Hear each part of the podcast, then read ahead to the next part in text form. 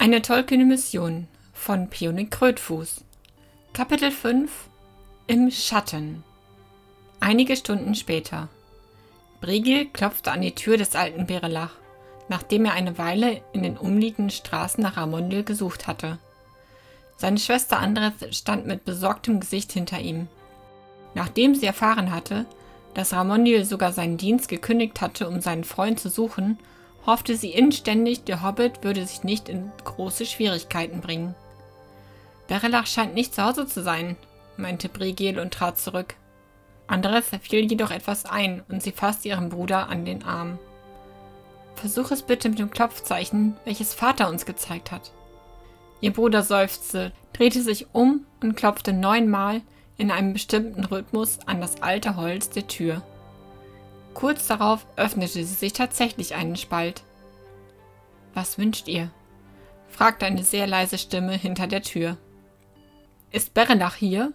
erwiderte Bregil, denn die Stimme klang nicht, als würde sie dem alten Mann gehören, welchen er noch am Vortag getroffen hatte. Nein, er ist nicht hier. Ich suche einen Freund. Er wollte mich in dieser Straße treffen. Sein Name ist Ramondil und er ist ein Hobbit. Habt ihr ihn gesehen? Eine ganze Weile schwieg die Person hinter der Tür, ehe sie feststellte, dann seid ihr Brigil. Tretet ein. Die Tür öffnete sich so weit, dass Brigil und Andres eintreten konnten. Doch die Person, mit welcher sie gesprochen hatten, trat erst aus dem Schatten hinter der Tür, als diese wieder fest verschlossen war. Ihr findet die Perianath in der Stube, erklärte ihr Daniel, welcher die Tür geöffnet hatte und machte eine einladende Geste.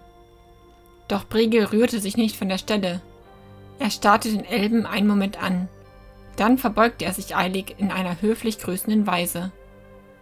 Ich hatte nicht damit gerechnet, einen vom Volk der Noldor in diesem Haus zu treffen. Elen Sila Lumen Umentielvo. Anna Kaluva Tieliana Elendilion, erwiderte Edenien lächelnd und neigte seinen Kopf. Maxarion und Ramondil saßen am Tisch der kleinen Stube vor den Resten eines üppigen Abendmahls. Als Bregil und Andres eintraten, begrüßte Ramondil sie stürmisch und stellte sie Maxarion vor. Die beiden Hobbits lachten und scherzten, als würden sie in einem Wirtshaus sitzen. Bregils Sorgen verschwanden daraufhin und er begann zu schmunzeln. Doch Andres blieb ernst und musterte den Elben, welcher nun in der Tür hinter ihr stand und diese wie zufällig versperrte. Auch sein Blick ruhte auf Andres, seit die Name genannt worden war, und in seinen klaren Augen spiegelte sich großes Erstaunen. Brigil sah es zwar, doch seine Aufmerksamkeit wurde ganz von Maxarions Bericht beansprucht, der nun erzählte, wie er an dem Abend seines Verschwindens angegriffen worden war, wie Daniel ihm geholfen hatte und wie er anschließend mit ihm in Berelachs Haus gegangen war. Ich kann mich kaum noch an die letzten drei Tage erinnern, Vielleicht bin ich beim Sturz auf die Straße auf den Kopf gefallen. Die meiste Zeit habe ich einfach geschlafen, denke ich. Daniel hat mir erklärt, dass ich zu meinem Schutz besser hier bleiben sollte. Er vermutet, dass die Erben Castamirs erfahren haben, dass Ramondil und ich versucht haben, etwas über sie herauszufinden. Vermutlich haben sie uns in einem Wirtshaus belauscht. Berlach ist sich sicher, dass sie noch eine Weile nach mir gesucht haben. Er sagt auch, dass viele verschwunden sind, die solche Drohungen gehört haben, wie der Junge sie zu mir sagte, berichtete Maxarion und sah dann zu dem Elben. Herr Daniel, was soll nun geschehen? Wie lange müssen wir uns verstecken? Das kann ich dir nicht beantworten, junger Perianath. Ich weiß nur wenig über die Anhänger Heromors, und was ich weiß, sagte Berlach mir erst vor kurzem. Bregel musterte die zwei Hobbits und sah dann zu Edeniel. Welche Gefahr sollte von diesen zwei Hobbits für die Erben Castamirs ausgehen? Was können sie anrichten?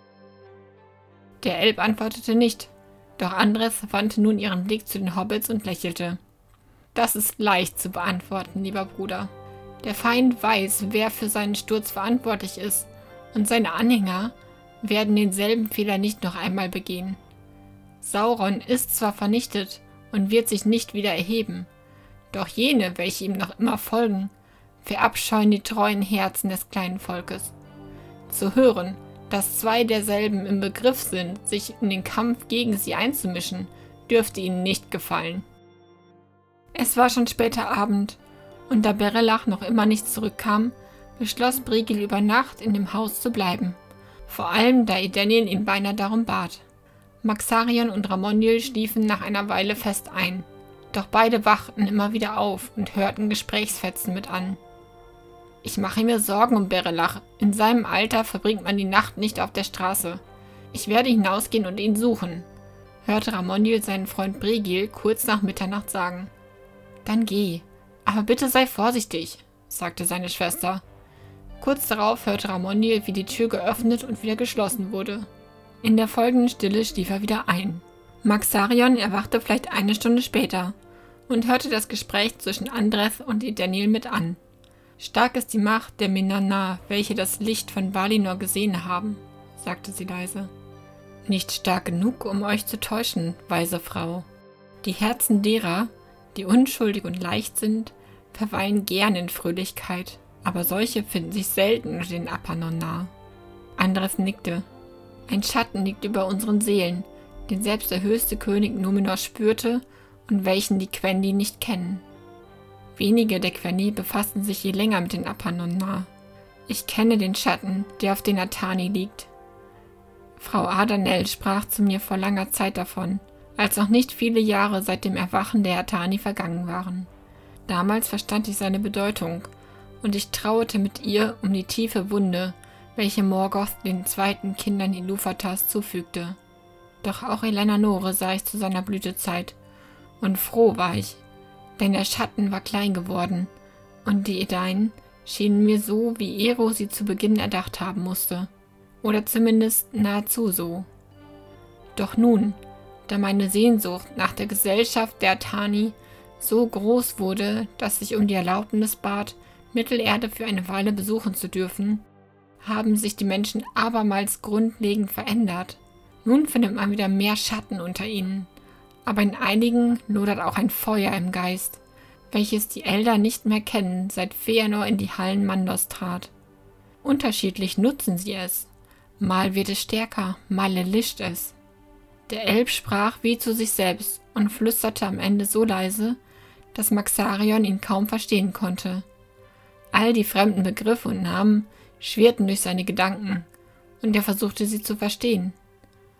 Doch als nun Andres eine ganze Weile schwieg, verflochten sich diese Gedanken ineinander und wurden zu einem unruhigen Traum, in dem Schatten und Feuer miteinander rangen.